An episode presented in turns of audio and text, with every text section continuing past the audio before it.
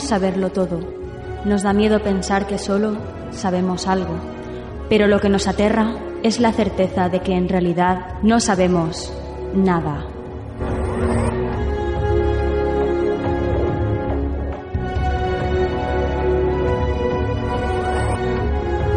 Sígueme por los canales que atraviesan la oscuridad.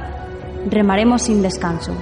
Iluminaremos juntos los caminos de la noche, abriéndonos paso por el canal del misterio.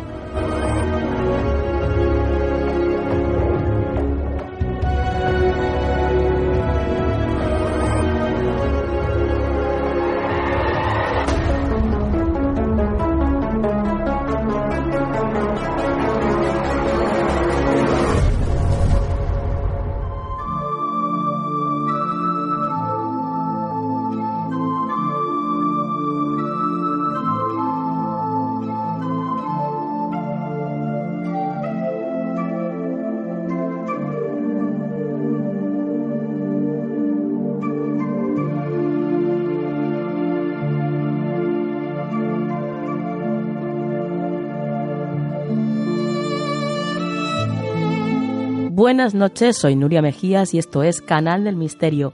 Ya estamos aquí preparadísimos para poder disfrutar con todos vosotros de un montón de temas que os traemos como cada programa aquí a Canal del Misterio a la 97.7 FM de Valencia, si estás en Valencia, o también nos puedes escuchar, ya lo sabes, desde misteriofm.com, desde cualquier otra parte del mundo.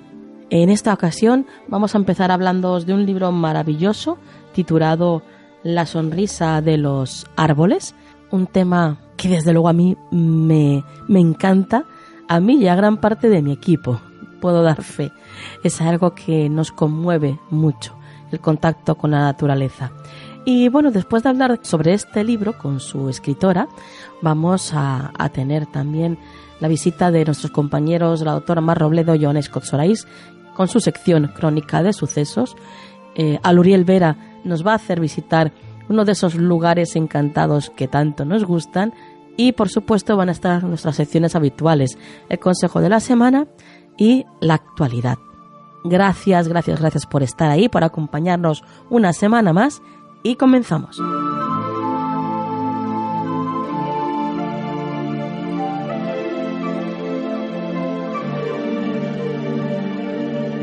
Búscanos en las redes sociales.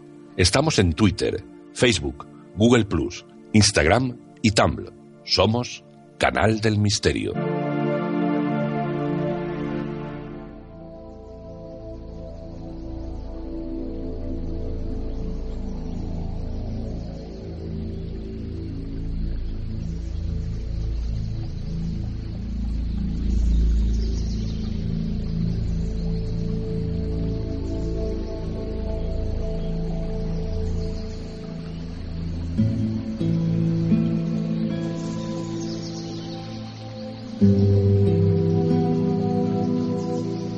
Esta noche comenzamos el programa abriendo las páginas de un libro titulado La sonrisa de los árboles.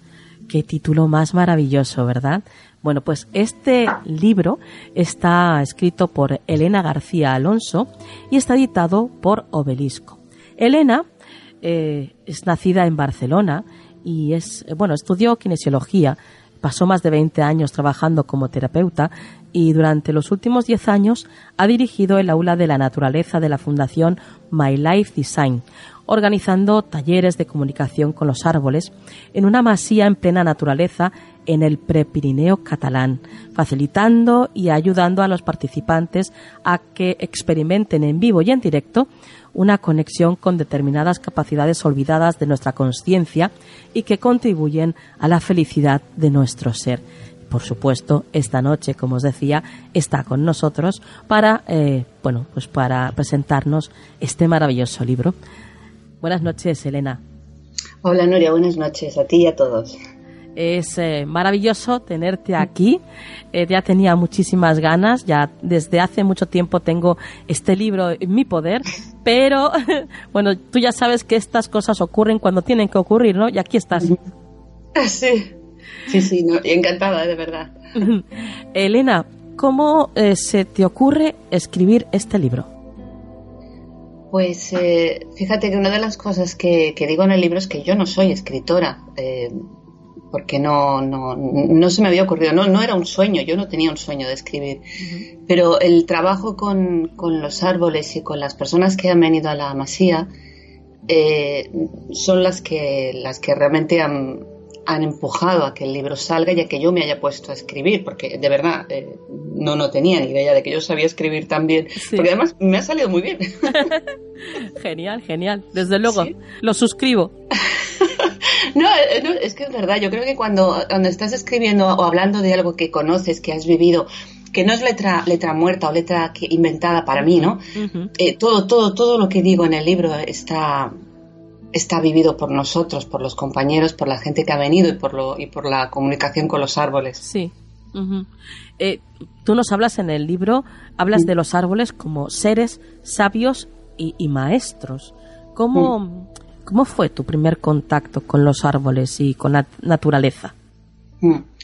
Pues mira, eh, me preguntas y mira, no, te lo digo en serio, es que me emociono solo de pensarlo porque es tan, es tan de verdad lo que, lo que hay en ellos y lo, y lo poco que sabemos y lo poco que los conocemos que me parece un poco como pretencioso decir que ellos son los que me han pedido que escriba el libro, pero es que realmente ha sido así.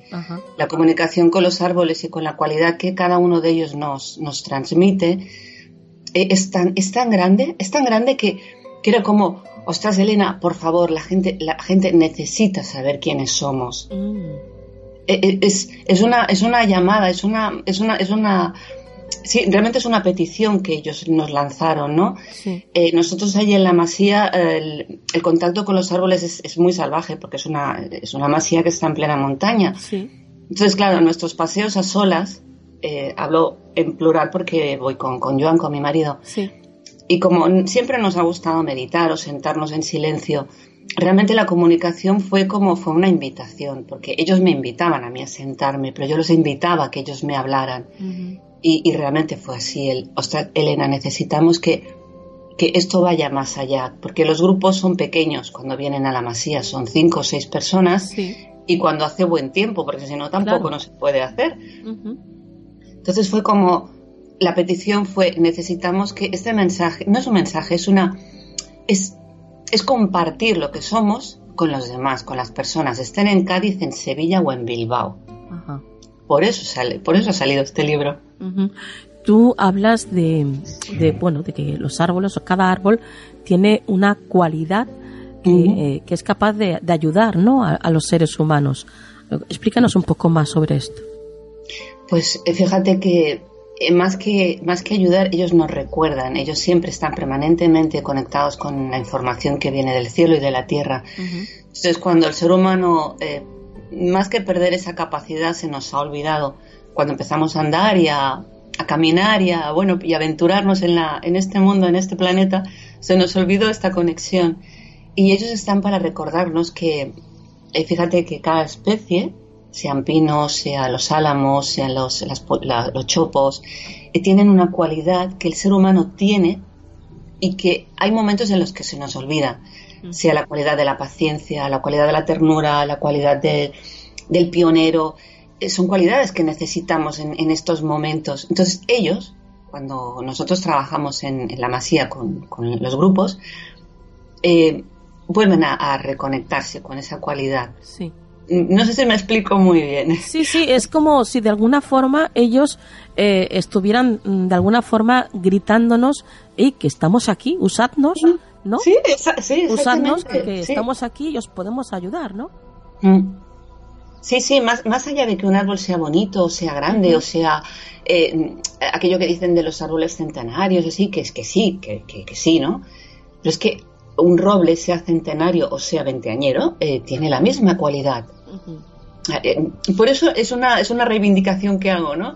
Que vale, que está muy bien los, los, árboles centenarios, pero mm, los demás están igual, tienen la misma cualidad y, se, se, comunican contigo si tú quieres. Claro. Yo, eh, bueno, voy a explicar así muy por encima una experiencia que tuve, una experiencia personal que tuve con, con un árbol que llegué incluso y esto ya sé que parece un poco fuerte, pero es verdad, eso es lo que yo viví, ¿no? Mi experiencia es esta. Llegué incluso hasta sentirlo respirar. O sea, fue algo impresionante.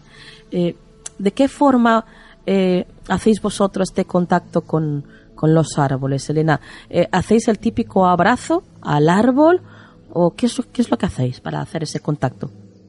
Pues también depende de la, de la especie que sea. Mira, cuando las personas, cuando el grupo llega y están todos, eh, ya están en la casa y empezamos el taller, eh, yo testo el, el, trabajo que se tiene que hacer ese fin de semana. Estoy hablando como, como trabajo de nuestro fin de semana, ¿eh? Sí.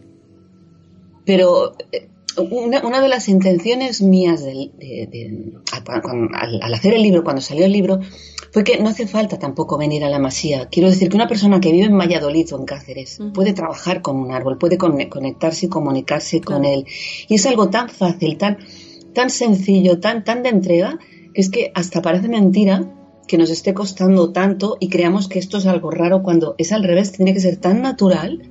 Claro. Porque ya no es hacer grandes parafernalias de eh, me tengo que vestir así o tengo que hacer. No, eh, eh, es acercarte al árbol, si quieres lo abrazas, si quieres lo miras, si quieres lo tocas, si quieres le hablas, le cantas, le bailas delante de él. Son tantas maneras, Nuria, para llegar a, comunicarte con él. Luego sí que es verdad que, que las pautas serían, una vez que tú te has conectado, te has comunicado con él, sentarte a su lado y escuchar en silencio. ¿Sabes? Más, más que hablar es escucharlos. Sí. Eso a veces es lo que cuesta, ¿no? Sí, sí, sí, desde luego. Y como tú bien dices, no hace falta ir a la masía a poder hacer esto, bueno, tener este contacto con los árboles, cualquiera lo puede hacer, pero, por supuesto, también todos sabemos que, que hay gente que tiene más facilidad que otra y en este caso si bueno pues si os resulta un poco más difícil pues siempre tienen la opción de ir a la masía por supuesto Elena sí sí. Sí. Sí porque supongo que cuando estamos en grupo los humanos somos seres sociales y nos gusta estar con los demás y nos gusta pues hablar y compartir. ¿verdad? Sí, compartir, compartir. y a ti cómo te ha ido, pues a mí, a mí no me ha dicho nada, pues a mí sí y se crean, de verdad que se crean amistades y, energías muy, muy bonitas. Yo la verdad es que me lo paso muy bien. Claro. Y, mm, si tuvieras que elegir tres cualidades, tres árboles, ¿cuáles me dirías? Mm. Pues mira, una de las que de verdad que a veces pienso si la humanidad viviera con la energía del avellano, el avellano es la energía de la hermandad del respetarse cuando uno habla, callar, el escuchar al otro, el respetar que uno quiere ir por la derecha y el otro por la izquierda. Fíjate lo que te estoy diciendo. Sí, sí. Sí, sí, no es tan fácil, ¿no? Pues, pues ya lo ves, ya lo ves que no es tan fácil, ¿no? En esta sociedad. Eh, después, por ejemplo, te diría también el tilo, que es la ternura, la ternura de la, de la madre, sea una madre que nos, nos eh, nos abraza amorosamente o desde la distancia igualmente nos quiere. Creo que es muy importante la, la, gestión que hacemos del amor de la madre. y, y, Nuria, te diría cualquiera de los demás, es que, es que son, son, son increíbles. Mm. Los árboles, estos seres vivos maravillosos, nos mm. ayudan a sanarnos. Sí, sí, sí, Nuria, es que de verdad es eh, que a veces pienso, es que sería tan bonito que fuera algo tan natural el que una persona deprimida se fuera y se acercara a un pino, que el pino es el, hermano, el, árbol de la alegría, es el maestro de la alegría, de la confianza, de la seguridad en ti mismo. Eh, el, conectarte, no, ya te digo, no quiere decir que tengas que estarte una hora con él. Siente su energía, absórbela, inspírala y él te da esa cualidad. Claro. Es, es así. ¿Y cómo sabes eh, qué árbol necesitas, qué cualidad necesitas? claro, porque... sí, mira, también depende del, de los árboles que tengas tú donde vives o donde quieras ir de excursión o así, ¿no? Pero eh, no, no, es difícil, Nuria. Hay muchas veces que, tú vas por la naturaleza, vas caminando por un bosque y, y sientes la necesidad de, acercarte a, a un árbol, ¿no? Eh, sea la especie que sea, todas las cualidades nos van bien y en estos momentos creo que nos van bien todas. Y si son más de una vez, más. Quiero decir, no es una vez que te acerques al árbol, sino más. Sí, sí. es que estaba, me he quedado así un poco en blanco porque estaba recordando, Elena, me ha venido a la mente ahora mismo, no sé por qué, pero hay gente que le encuentra, le encuentra, pues no sé, no, encuentra nada divertido, digo yo, el, el poner una chincheta al tronco de, del árbol. Y estaba recordando justamente que ya a lo largo de mi vida me he encontrado tres árboles a los que le he tenido que quitar la chincheta porque, porque me parecía que estaban que, les estaba doliendo, ¿no? Y de hecho, cuando les he quitado la chincheta, costándome lo que me ha costado quitársela, pues eh, mm, he sentido ese, ese alivio o esa gratitud por su parte, ¿no? Claro que sí. claro que sí, Nuria. Claro que sí. Es que, eh, ¿cómo va a ser de otra manera? Es que no puede ser de otra manera. E, ellos tienen una estructura física que parece muy dura y, muy fuerte. Pero ¿tú has visto alguna vez un árbol sin, la, sin un trozo de, ay, ¿cómo se dice? De, corteza. Por dentro, por dentro son blancos, son suaves, los puedes acariciar y realmente estás acariciando el corazón del, árbol. Allí en donde estamos nosotros en la masía, hay varios árboles que les ha caído un rayo y entonces están sin corteza. Un trozo de la, del, del, lateral del árbol está sin corteza y puedes ver lo que es dentro. Y claro, es, es sorprendente para los, eh, los, las personas que vienen, incluso para nosotros, ver cómo es de suave, de dulce, de, de tierno por dentro, es como nosotros. Eh, la corteza es, bueno, tiene que ser dura para protegernos. Sí, sí. Pero la chincheta les duele, claro que les duele. Sí, sí, sí.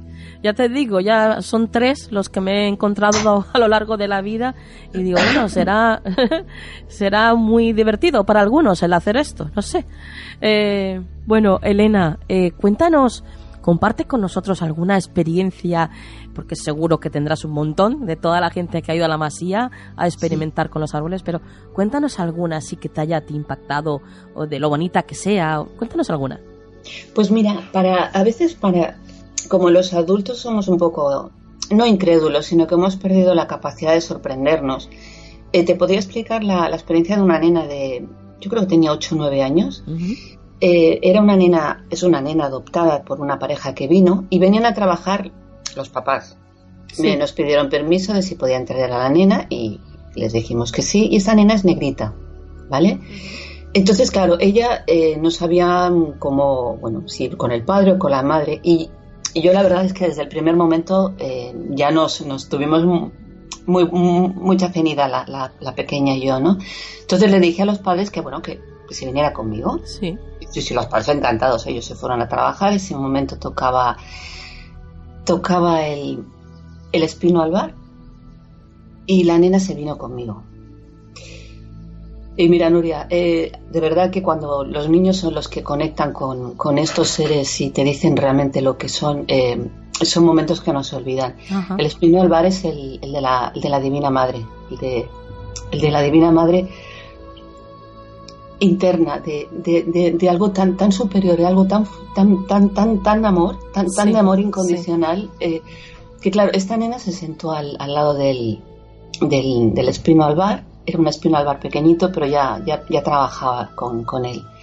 La nena se puso a llorar y me dijo que se acordaba de su madre. Es que ya me emociono de pensarlo. se acordaba de su madre y de cómo su mamá le quitaba las moscas de la cara. O sea, ella está hablando de su mamá de verdad. Sí, sí. De cuando ella vivía en África, porque esta nena vino, vino deportada de allí. Sí. Eso me lo explicaron luego los padres. ¿eh? Entonces, claro, a mí no me quedaba ninguna duda de que la nena estaba conectando con el árbol. Claro. Porque el espino bar este está hablando de la, de la madre, de la divina madre, de la madre por encima de todo, por lo que lo que necesitamos es ese amor de madre, ¿no? Entonces, claro, cuando luego se lo expliqué a los padres, los padres se quedaron un poco, oh, pero ahora soy yo su madre. Sí, sí, sí, no tiene nada que ver. Claro, claro. está hablando, está hablando del amor incondicional, del amor de la madre. Claro. Sí, sí. Qué bonita experiencia, madre mía. sí. Bueno, y esta, esta es una de las que... Esta no la tengo en el libro, ¿ves? ¿No? Vaya. bueno, pues cuéntanos ahora una de las que sí que estén en el libro. pues, eh, ostras, Nuria, es que son tantas y son tan bonitas. Me acuerdo, mira, uno de los... Vino un periodista que él venía más que nada para ver qué hacíamos y cómo lo hacíamos y venía con su mente, mm, con su cerebro, su hemisferio izquierdo totalmente activo, ¿no? Y fue muy divertido, fue muy divertido porque... Eh, em, he tocado al pino en ese momento y él se fue. Y están 45 minutos al lado del árbol trabajando. Las personas, cada una con el suyo, en silencio y cada uno con sus cosas. Cuando Joan Silva, para que la gente se reúna donde, donde quedamos, en el grupo viene, se reúne y cada uno explica su, experiencia. Y este chico venía, venía loco. Decía, pero ¿cómo puede ser? ¿Cómo puede ser que a mí me haya pasado esto? Dice, porque he sentido, dice, he sentido mucha alegría, he sentido ganas de bailar. Dice, bueno, es más, me he puesto a bailar, me he puesto a cantarle al pino, a dar vueltas, a quitarme la ropa porque además hacía mucho sol y se estaba muy bien. Y se he conectado sobre todo con la alegría, con la alegría de vivir y efectivamente el pino es el maestro de la alegría. Entonces, claro, si cada, cada, cada vez que eh, las personas trabajan con los árboles y te van confirmando lo que tú, en principio, sabes que es, claro, nosotros no tenemos dudas. Claro, claro. sí, sí, sí. Bueno, y por eso, bueno, madre mía, podríamos estar horas aquí hablando de... Qué bonito. De experiencias. Qué bonito trabajo. sí. sí, sí, sí. Qué bien. Eh, bueno, eh, Elena, yo estaría toda la noche contigo, la verdad. Porque, bueno, amo, amo a los árboles, amo la naturaleza, la madre tierra y, tengo un contacto muy especial con ella. Pero, lamentablemente, tenemos que terminar aquí la entrevista. Eso sí, quiero que, que nos des alguna vía de contacto para todos aquellos que quieran pues ir a la masía o tener más información sobre esto o con tener contacto contigo, ¿dónde, dónde pueden dirigirse? Sí.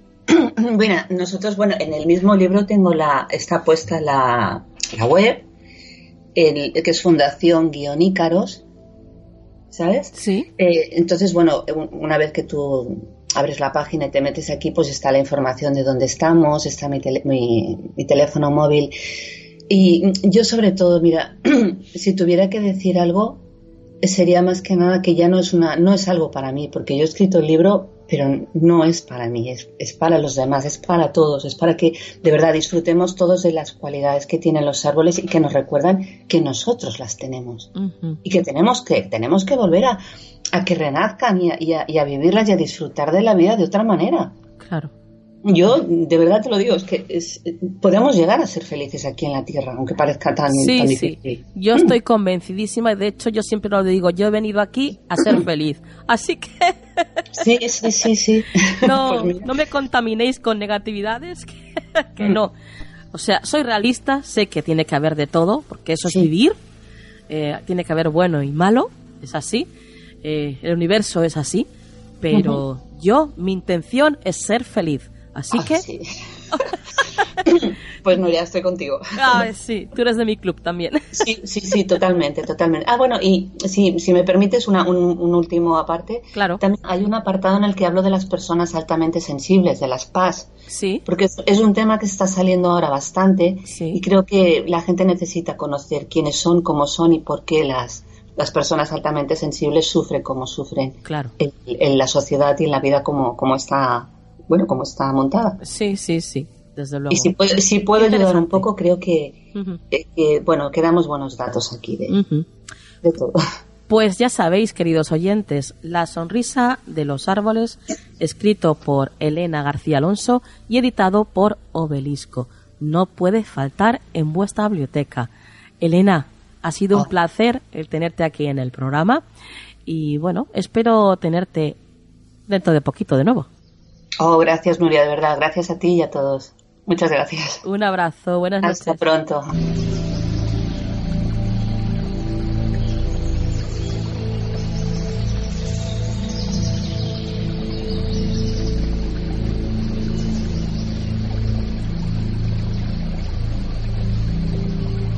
Búscanos en las redes sociales. Estamos en Twitter, Facebook, Google Plus, Instagram y Tumblr. Somos Canal del Misterio.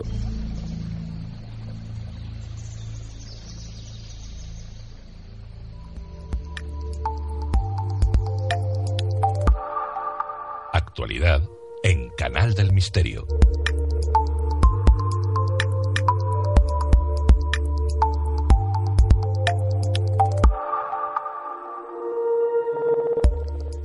Entramos de lleno en la actualidad y ya está con nosotros María Toro.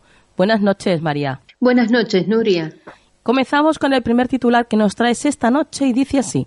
Los denisovanos estuvieron en el Tíbet hace 160.000 años. Efectivamente, Nuria, fueron una antigua especie, un grupo hermano relacionado con los neandertales, descubiertos en 2010 en la cueva de Denisova, en Siberia. Ahora se acaba de publicar en Nature la descripción de una mandíbula de 160.000 años de antigüedad hallada en China. Gracias al análisis de sus antiguas proteínas, pudieron comprobar que el dueño de la mandíbula perteneció a una población que estaba estrechamente vinculada a los denisovanos de Siberia y que ocupó la meseta tibetana en el Pleistoceno medio y se adaptó a su ambiente de escaso oxígeno mucho antes de la llegada del Homo sapiens a la región.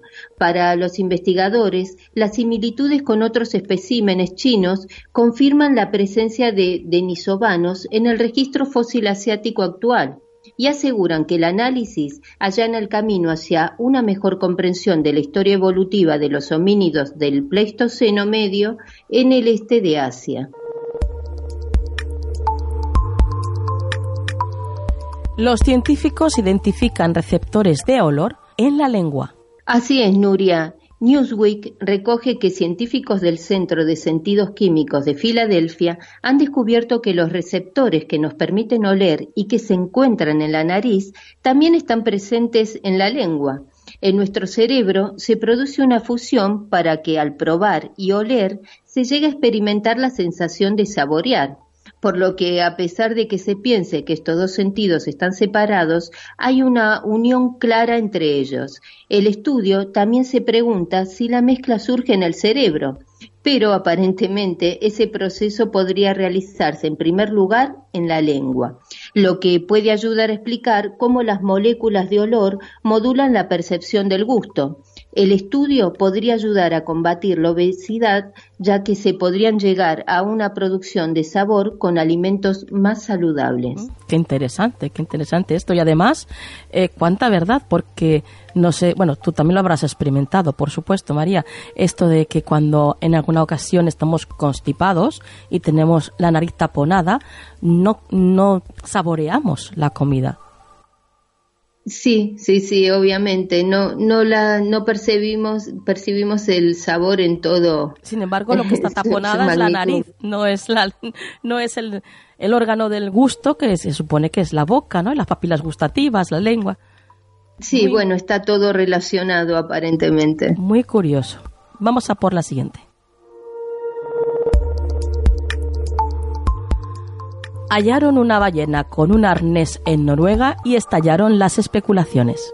Sí, Nuria, se trata de una ballena beluga que a finales de abril se acercó a unos pescadores en la costa de Noruega, portando un ajustado arnés que le fue quitado y que ponía una etiqueta equipo de San Petersburgo.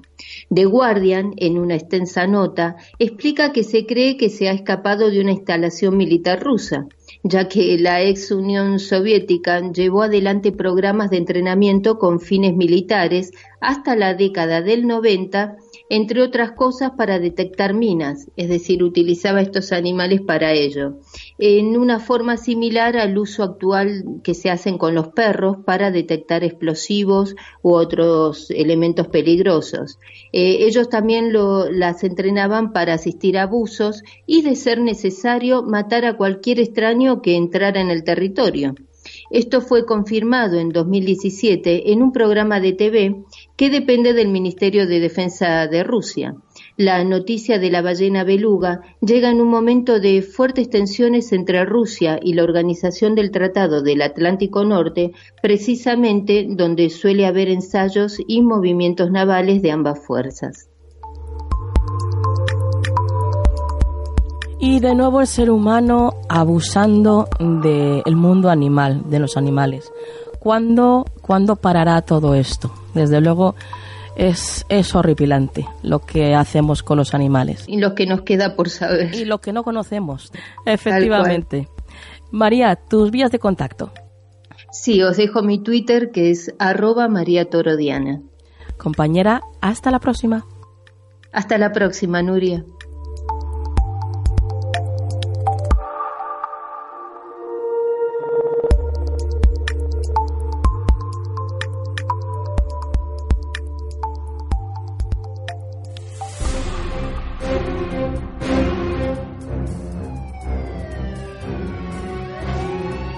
Crónica de Sucesos, con la doctora Mar Robledo e Ioannis Koutsurais.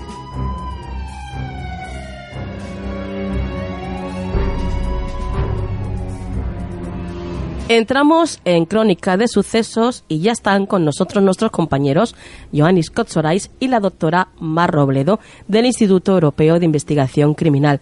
Buenas noches, compañeros. Muy buenas noches. Hola, ¿qué tal? Buenas noches.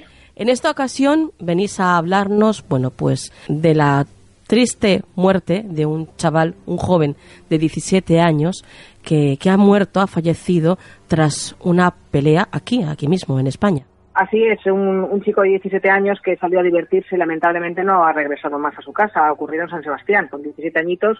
Eh, no vamos a decir el nombre porque es menor de edad y bueno, pues todos sabemos que a los menores se, se, les protege, aunque el nombre hay quien lo ha publicado, pero bueno, pues eh, nosotros no queremos decirlo. Y falleció, bueno, pues salió el viernes por la noche, eh, y un viernes por la noche y, y el domingo mm, falleció en el hospital. Desgraciadamente. Dime, dime, Joanis. Sí, pues eso, mm, reiterar que, debemos intentar no concienciarnos que, salir a, divertirse no significa matarse. Claro, Que estamos en una sociedad un poco violenta. ¿Cómo ocurrió esto? Eh, ¿Cómo empezó la pelea?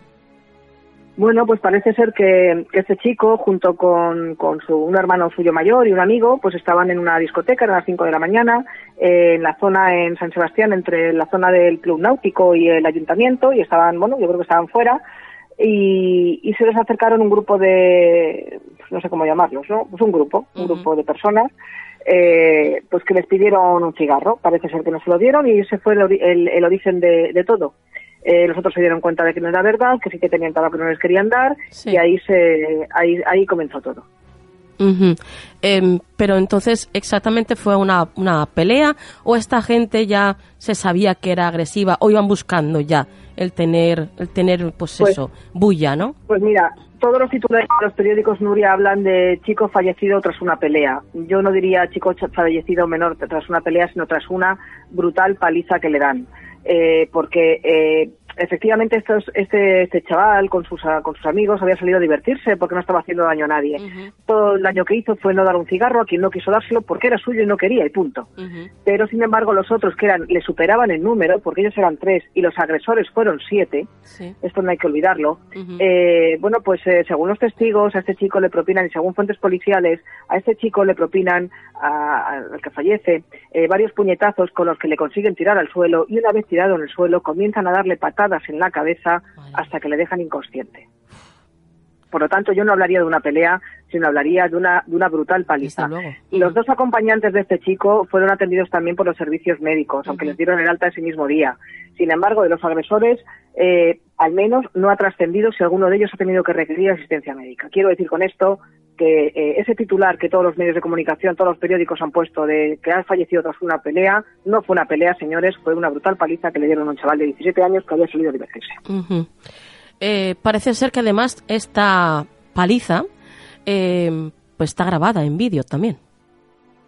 Sí, sí, eh, eh, se han visto las cámaras, se ha visto todo. De hecho, yo no sé si ya ellos han pasado, ellos iban a pasar a, a, disposición judicial y habrán, no sé si han declarado o no han declarado. La verdad es que no, no tengo conocimiento de si han declarado o no.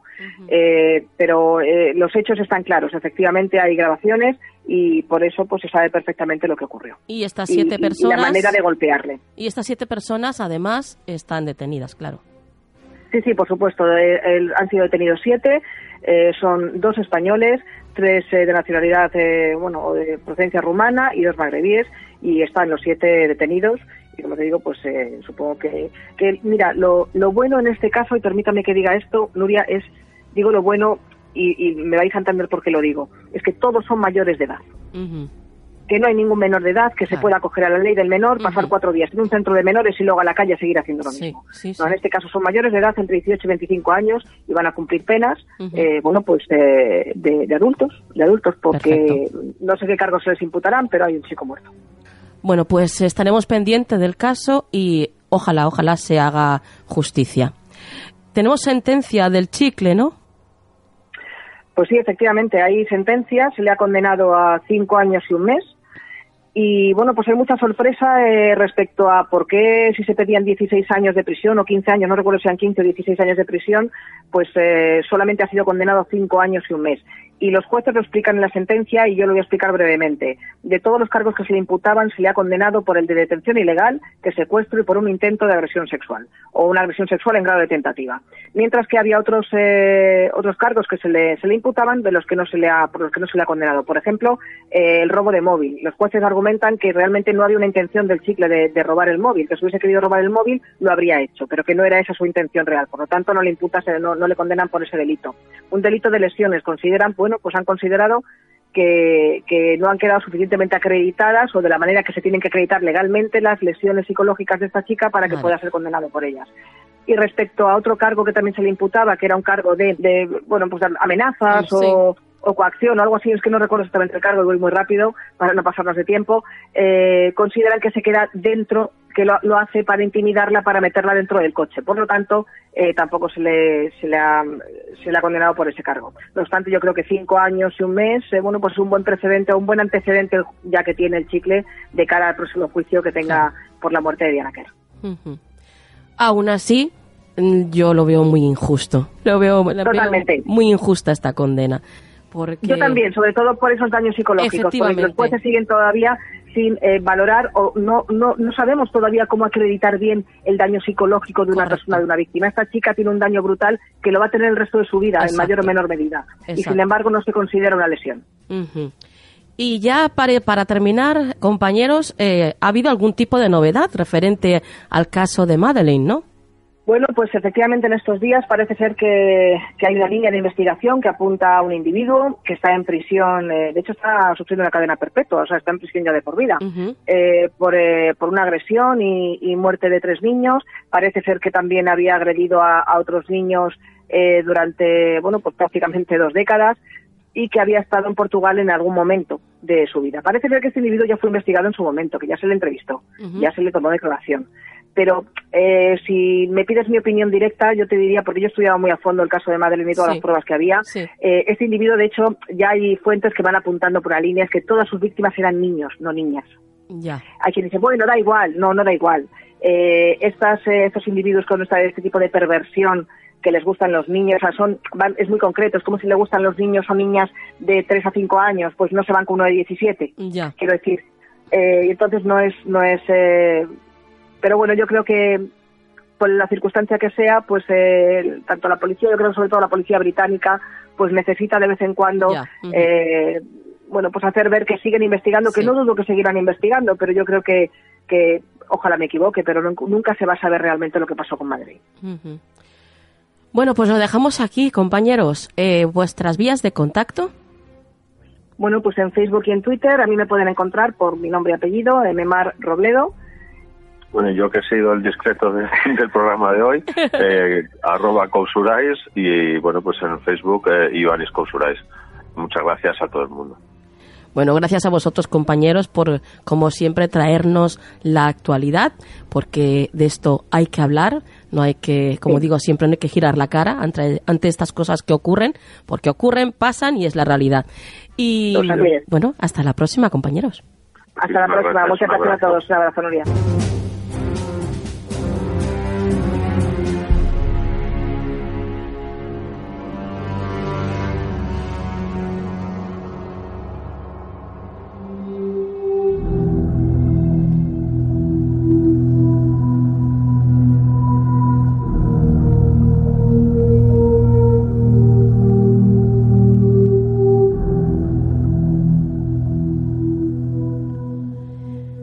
Avanzamos en el programa y lo hacemos pues yéndonos de viaje a Estados Unidos para conocer un lugar marcado por el dolor, el sufrimiento y según dicen, además es uno de los lugares más embrujados del mundo. Os estoy hablando de la penitenciaría de West Virginia y bueno, es un lugar por lo visto donde cientos de personas murieron en ella, tanto criminales como, como reos, por supuesto, víctimas de disturbios que se produjeron dentro de esta cárcel. Y para hacer este viaje, pues va a hacernos de maestra de ceremonias Aluriel Vera. Buenas noches, Aluriel. Hola Nuria, buenas noches. Coméntanos cómo empezó toda esta leyenda de la prisión de West Virginia. Pues mira, Nuria, West Virginia fue una de las prisiones más duras de los Estados Unidos en la cual se llevaban a cabo torturas aberrantes y se practicaba la pena de muerte. Ahora contaremos algunas de las macabras prácticas que allí se realizaban. El edificio es una gran estructura de estilo gótico, realmente preciosa, que se construyó en Maswell. El primer edificio en terminarse fue Villawen Gate, construido por 150 reclusos. La primera fase de la prisión estuvo terminada en 1876 y lista para abrir sus puertas. Al principio, los reclusos trabajaban en la penitenciaria desarrollando diversas funciones y oficios como herrería, carpintería y pintura, entre otros. También cultivaban sus propios alimentos, incluso una mina de carbón fue abierta en 1921, lo que ahorraba al Estado una gran cantidad de dinero. Posteriormente comenzaron los trabajos para la segunda fase de la prisión, la cual fue completada en poco tiempo. A partir de ahí empezaron las ejecuciones. Desde 1899 hasta 1949, en ese periodo, 85 hombres fueron llevados a la llamada Casa de la Muerte, donde los colgaron en la horca. Y nueve hombres fueron electrocutados entre 1951 al 59 en la silla conocida como Oldsparky, en la década de los 70, la prisión contaba con casi 2.000 reclusos, muchos de los cuales ocasionaban disturbios y algunas fugas, lo que llevó a West Virginia a encabezar la lista de las prisiones más violentas de los Estados Unidos. Incluso Charles Manson pidió ser trasladado allí. Según decía, quería estar cerca de sus familiares, petición que fue denegada. El primer día de 1980 ocurrió uno de los disturbios más violentos de la prisión. Al ser año nuevo, algunos guardias no estaban en servicio y los prisioneros pudieron abrir las puertas y cerraduras. Un grupo de reos llamados Evangers fueron quienes comenzaron el caos e hicieron prisioneros a varios guardias. En el, el que estaba al mando del grupo Evangers aprovechó aquel incidente en el que murieron varios presos para negociar con las autoridades la situación inhumana que vivían los reos. Todo esto fue cubierto por la prensa y sacado a la luz lo que llevó al gobernador Archie Moore a ingresar en la penitenciaría y establecer nuevas reglas. Y años más tarde, la Corte Suprema de West Virginia, Nuria, afirmó que las celdas de 5 por 7 eran demasiado pequeñas porque los reclusos vivían hacinados, razón por la cual comenzó el declive de esta prisión. La cárcel cerró en 1995 y en aquel momento contaban con 700 presidiarios. Pero no solo la aglomeración era cruel, los castigos, los instrumentos de torturas que llevaban a cabo contra los presos eran de lo más variopintos y despiadados, lo que incrementó la violencia en la prisión. Sí, porque además, como, como comentas, pues eran sometidos a, a, torturas, ¿no? Efectivamente, Nuria. Y miran, fueron muchas y de los más crueles. De hecho, el comisario indicó en una entrevista todos los abusos que se realizaban dentro de la prisión. Como por ejemplo, los oficiales tenían escondidos látigos que utilizaban para golpear a los reclusos cuando no les hacían caso. El instrumento llamado Kicking Jane fue creado y usado en la prisión. Consistía en una figura parecida a un cuarto de círculo, cuyo borde más alto estaba a uno o dos metros de la plataforma. El prisionero era desnudado y puesto en la máquina. Ataban sus pies con cuerdas, mientras que sus manos eran estiradas hasta generar una gran tensión corporal bastante desagradable. Mientras el preso aguantaba lo que podía, el comisario iba propinando latigazos hasta que el prisionero estuviera casi muerto o el mismo comisario acababa agotado. Qué horror. Horrible. Otro instrumento que se utilizaba, este mucho peor que el anterior, era de sweet flay. El reo era atado de pies y manos y su cabeza era fijada para que no pudiera moverla. Posteriormente, alguien, el comisario o algún guardia, cogía una manguera y le tiraba agua en la cara, a presión, completamente fría. Obviamente el recluso, sin poder moverse, aguantaba lo que podía o fallecía. Como puedes ver, es un lugar dantesco, lúgubre, cargado de dolor y muerte. Además de ser un lugar donde dicen que deambulan diversos espíritus, ¿no? Sí, sí, Nuria. Así es. Debido a tantas ejecuciones y muertes, muertes violentas, en los disturbios es un lugar donde dicen que deambulan diversos espíritus. Y no solo se han visto los espíritus a partir de 1995, cuando se cerró la cárcel, sino que desde 1930 ya se reportaban apariciones bastante desconcertantes. Una de las primeras es la de dos guardias que vieron a un recluso fuera de la celda. Rápidamente dieron la alarma y comenzaron a buscarlo, pero allí no encontraron nadie, ni rastro de la persona. Esa figura se había desvanecido desvanecido en el aire. Uno de los espíritus eh, que ha sido más visto por los turistas es el de un supuesto guardia que trabajaba en el sótano, el cual contaba a los demás compañeros los malos actos de los presidiarios, los cuales le asesinaron por eso. También hay un lugar con más actividad paranormal que otras zonas. Es el área Sugar Shack, el cual era un espacio de recreación durante el invierno. Allí ocurrieron muchos actos violentos, debido a que los reclusos no estaban muy vigilados. Aunque nadie murió allí, sí cuentan que es un lugar donde el sufrimiento y el dolor se nota en el ambiente. Es un lugar cargado de negatividad. Pero si hay uno de los espíritus que más aterroriza a quien lo ve, uno de los más vistos y a la vez más siniestro, es el hombre sombra. Algunas personas dicen que es un antiguo carcelero que continúa vigilando las celdas, mientras que otros afirman que es un recluso que sigue buscando la salida a día de hoy. El hombre sombra es una figura oscura, sin brazos, y quienes lo han visto dicen que no van a poder olvidar aquel momento de terror y aquella penitenciaría tan lúgubre.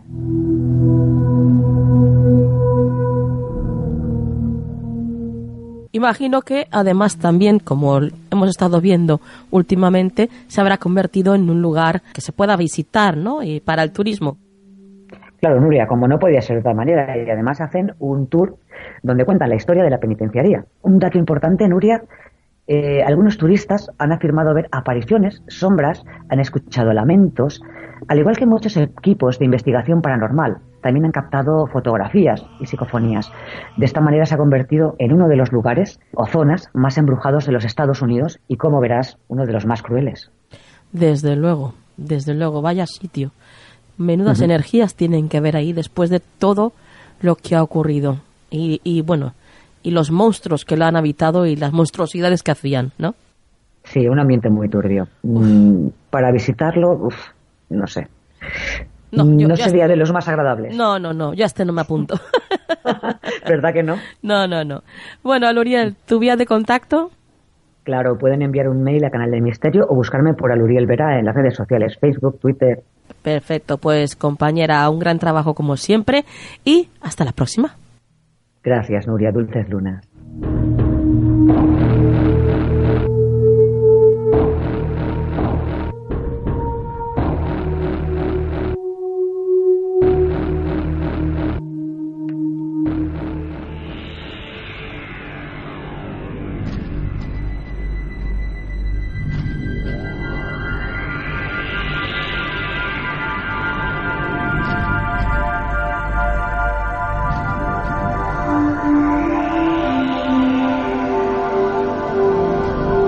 Consejo de la semana en Canal del Misterio.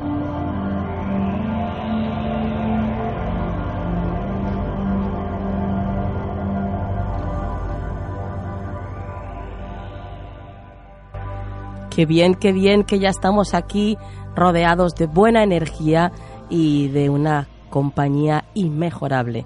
Juan Perdomo, buenas noches. Muy buenas noches, Nuria. Y yo me siento igual. La energía, el buen rollo y esa, esa sensación bonita, ¿no? De hacer algo que te gusta, que te satisface, que te hace crecer y que además, ¿por qué no decirlo?, ayuda a mucha gente. Yo es que siempre lo digo, Juan. El acabar casi casi el programa con el consejo de la semana es como ponerle la guinda al pastel, porque es un, un apartado, un espacio, un rinconcito tan bonito que a mí me encanta, la verdad, estar aquí. A mí también, además eso, siempre como a veces tenemos programas un poco más densos o temas un poco más complicaditos, ¿no? Y aquí yo creo que siempre intentamos darle el contrapunto de, a ver, que siempre dejar claro que el consejo viene a traernos luz, a traernos un poco la, la visión de esperanza y que, bueno, que por mucho que en un momento dado haya situaciones un poco amargas, pues les damos la vuelta, ¿no? claro, claro, tiene que, tiene que haber de todo en esta vida, eso somos conscientes de ello, ¿verdad, Juan? Claro que sí, pero también somos conscientes de que podemos enfocarnos hacia lo positivo, es decir, que dentro de lo negativo, pues siempre puedes darle la vuelta y por lo menos restarle esa negatividad. Oye, Juan, ¿y tú qué crees de, de esto que hemos estado hablando al principio del programa? Eh, esa capacidad que tienen supuestamente, los árboles, de ser como nuestros maestros, esa comunicación que puede haber incluso eh, con los árboles. Eh, ¿Lo has sentido tú alguna vez? Yo lo he sentido en general, o sea, con la naturaleza, pero sí también con los árboles. Y yo hace poco se lo decía a una amiga, ¿no? Que yo recuerdo de pequeño, yo vivía en el campo, entonces aquello era alucinante para mí porque no había contaminación lumínica, el cielo era una pasada y yo me sentía literalmente amado por la madre tierra. O sea, esa sensación de decir la madre tierra me acogía, ¿no? Yo llegaba a un monte o llegaba a una zona, pues eso, de campo y yo sentía que era mi hogar. De verdad, lo sentía desde las tripas. Te hablo de que era un niño, ¿no? Pequeño, pero que, es cuando más conciencia tienes quizás de estas cosas, ¿no? Entonces yo me lo, creo perfectamente. La naturaleza tiene, es una energía viva y es, es una energía de comunicación y es una energía pura de amor. O sea que si tú te dejas llevar, si tú te abres un poco, y, te acercas a la naturaleza, estoy convencido de que vas a sentir eso, sí, totalmente. A nivel de que nos sanen emociones, a nivel de que nos sintamos acompañados, queridos, estoy pero totalmente seguro. Ya te digo, desde pequeño, en momentos en los que yo ni tenía conciencia, como te digo yo, una conciencia reglada de estudios, no, desde el sentir, verdaderamente desde el sentir. Yo eso lo he tenido claro toda mi vida. Hay que acercarse a la naturaleza pero completamente, y abrazar los árboles o sentarte al lado, eh, eso es una experiencia única. Yo soy muy de abrazar árboles y, y tengo que decir que para mí es una experiencia impresionante cada vez que abrazo a, un árbol, porque además lo hago cuando, cuando lo necesito, cuando sé que lo necesito. Y te puedo decir que incluso a veces he llegado a sentir la, la vibración, de, la salvia que va por dentro de, de ese árbol, ¿sabes? O sea, como si fuera su circulación sanguínea, claro, por supuesto, porque mm. al fin y al cabo es eso, ¿no? Para ellos. Y, y el, estos seres vivos, estos, estos seres, eh, los árboles, eh, bueno, yo creo desde luego que son como, como pequeñas antenas o receptores, ¿no? De toda la energía esa cósmica a través de sus ramas y de sus hojas, pues eh, absorben ese tipo de energía cósmica tan, tan curativa, que nos viene tan bien, y además, pues, eh, pues eh, son como pequeños catalizadores también a su vez, porque al mismo tiempo, con toda esa negatividad que a nosotros nos sobra, ellos se la llevan a través de las raíces a la madre tierra, ¿no? Al núcleo, y allí, pues todo se, se transforma, claro. Sí, exacto, es un poco el efecto para rayos, ¿no? Les llega esa energía que puede ser muy destructiva en un momento dado, y ellos la transmutan, la pasan a la tierra y efectivamente ahí todo se, todo vuelve a la luz, ¿no? Todo se, se vuelve luz, es cierto. Y además es lo que tú dices, o sea, es que mm, si te acercas los notas. Sí, sí, sí, sí. Es que los notas, los percibes, es que, bueno, está comprobado de hecho que hay árboles que, que mm, incluso se mueven sus copas, ¿no? Para respetarse un poco el espacio entre ellos. o sea, son seres vivos, pero con todas las consecuencias, totalmente. Yo estoy convencida hasta que incluso se comunican entre ellos, como he dicho antes. Sí. Convencidísima. Yo también lo creo. Sí, Otra cosa es que nosotros seamos capaces de saber cuál es ese tipo de comunicación. Pero yo estoy convencidísima. Bueno, si a veces no nos entendemos entre nosotros y tenemos un lenguaje y tenemos una cultura, etcétera.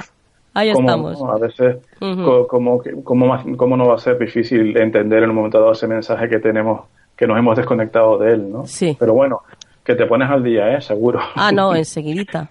enseguidita. Y desde aquí invitamos a todos, ¿verdad, Juana? Que vayan al campo y se abracen a los árboles. Es más, que incluso comparen lo que sienten abrazando a uno o a otro. La diferencia que hay.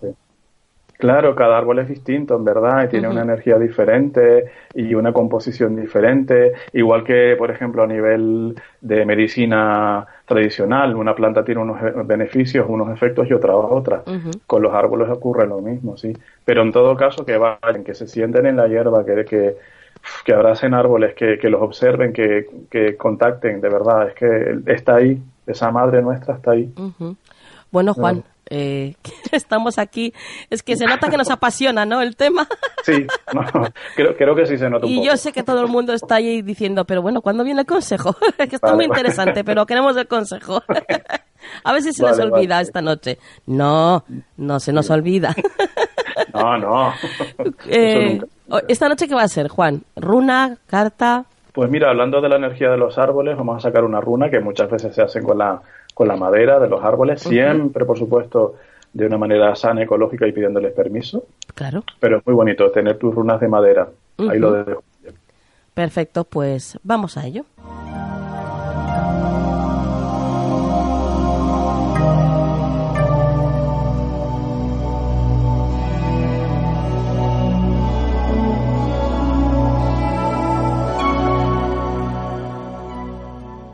Dinos, Juan. Pues mira, Nuria, eh, runa raído. Raído es una runa que habla de movimiento, eh, está, bueno, no está, pero se puede asociar a, en el tarot a la rueda de la fortuna, por ejemplo, o al carro incluso. Una carta que habla de movimiento, de mudanzas, de mudanzas a todos los niveles, Nuria. Pueden ser físicas, es decir, que nos cambiemos de casa, cambios de trabajo, o mudanzas a nivel personal, espiritual, de relaciones, de pensamiento. Entonces, esta semana nos dicen, eh, confía en que, porque la energía que viene, digamos, es esa, ¿no? De movimiento, de cambio, de, transición. Confía, porque si lo has estado buscando, es tu momento, ¿vale? Con lo cual, disfrútalo y vívelo. Y si no lo has estado buscando, pues igual es que tendrás que haberlo buscado, pero no lo has hecho, ya el universo no te preocupes que se va a encargar. Entonces, no te resistas, esta semana no te resistas a los cambios que te vienen, a las situaciones que a lo mejor en un momento dado te pueden parecer como, pues yo qué sé, que te superan o que, o que, o, que te dan miedo, también puede ser, que te genere temor. No, esta semana confía, ¿vale? Y también pon de tu parte, es decir, es un poco como déjate llevar por la, por la corriente y aprovecha para nadar un poquito. Porque esta semana, eh, como digo, vienen cambios que son cambios que son cambios siempre importantes, Nuria. Me refiero importante a nivel de futuro. Son cambios que vienen como a sentar bases para que en un futuro tengamos unas experiencias determinadas. Por ejemplo, a nivel de trabajo, va a venir un cambio de trabajo que es para tu mayor bien, aunque ahora no lo veas así, y para que en un futuro tengas una estabilidad, ¿no? Digamos. Entonces, esta semana es como tú acompaña, tú acompasa ese movimiento de la vida y pon de tu parte y también como consejo podemos darle la vuelta y que, ver que estamos un poco como apalancados, ¿no? Que igual hemos llegado a un punto de, uff, no, ya he conseguido cosas, no me quiero mover mucho más, o pues no sé, me da pereza, me falta iniciativa. Esta semana trabajarnos todo lo que tenga que ver con eso, Nuria, si sentimos que es nuestro caso, que tenemos esa tendencia pues a no mover, a no cambiar cosas, eh, pues que abramos nuestra mente y nos movamos a, o nos acerquemos a cambios, ¿no? que, seamos capaces de transformar aquello que no nos gusta tanto en la vida. Y también a ese nivel, Nuria, y para terminar, a nivel espiritual, Raído es una, una runa que siempre viene a decirte que tienes que ser consciente del poder de creación que tú tienes, que apenas muevas un poco algo, el universo te va a responder, pero tú tienes que tomar iniciativa. Entonces, para aquellas personas que a lo mejor, ya digo, sean un poco más temerosas, un poco, pues que se trabaje en ese valor, esa valentía y esa iniciativa. En general es una semana de mucho movimiento, de mucho cambio y lo bonito es vivir, no enfrentarnos a ello, Porque se van a dar de todas formas. ¿eh? Claro, claro, claro. Con nuestra participación o sin ella.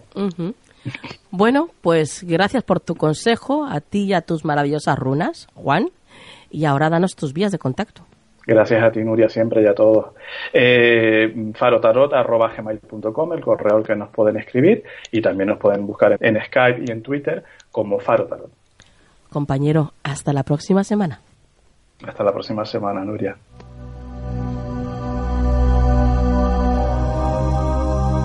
Búscanos en las redes sociales. Estamos en Twitter, Facebook, Google Plus, Instagram y Tumblr. Somos Canal del Misterio.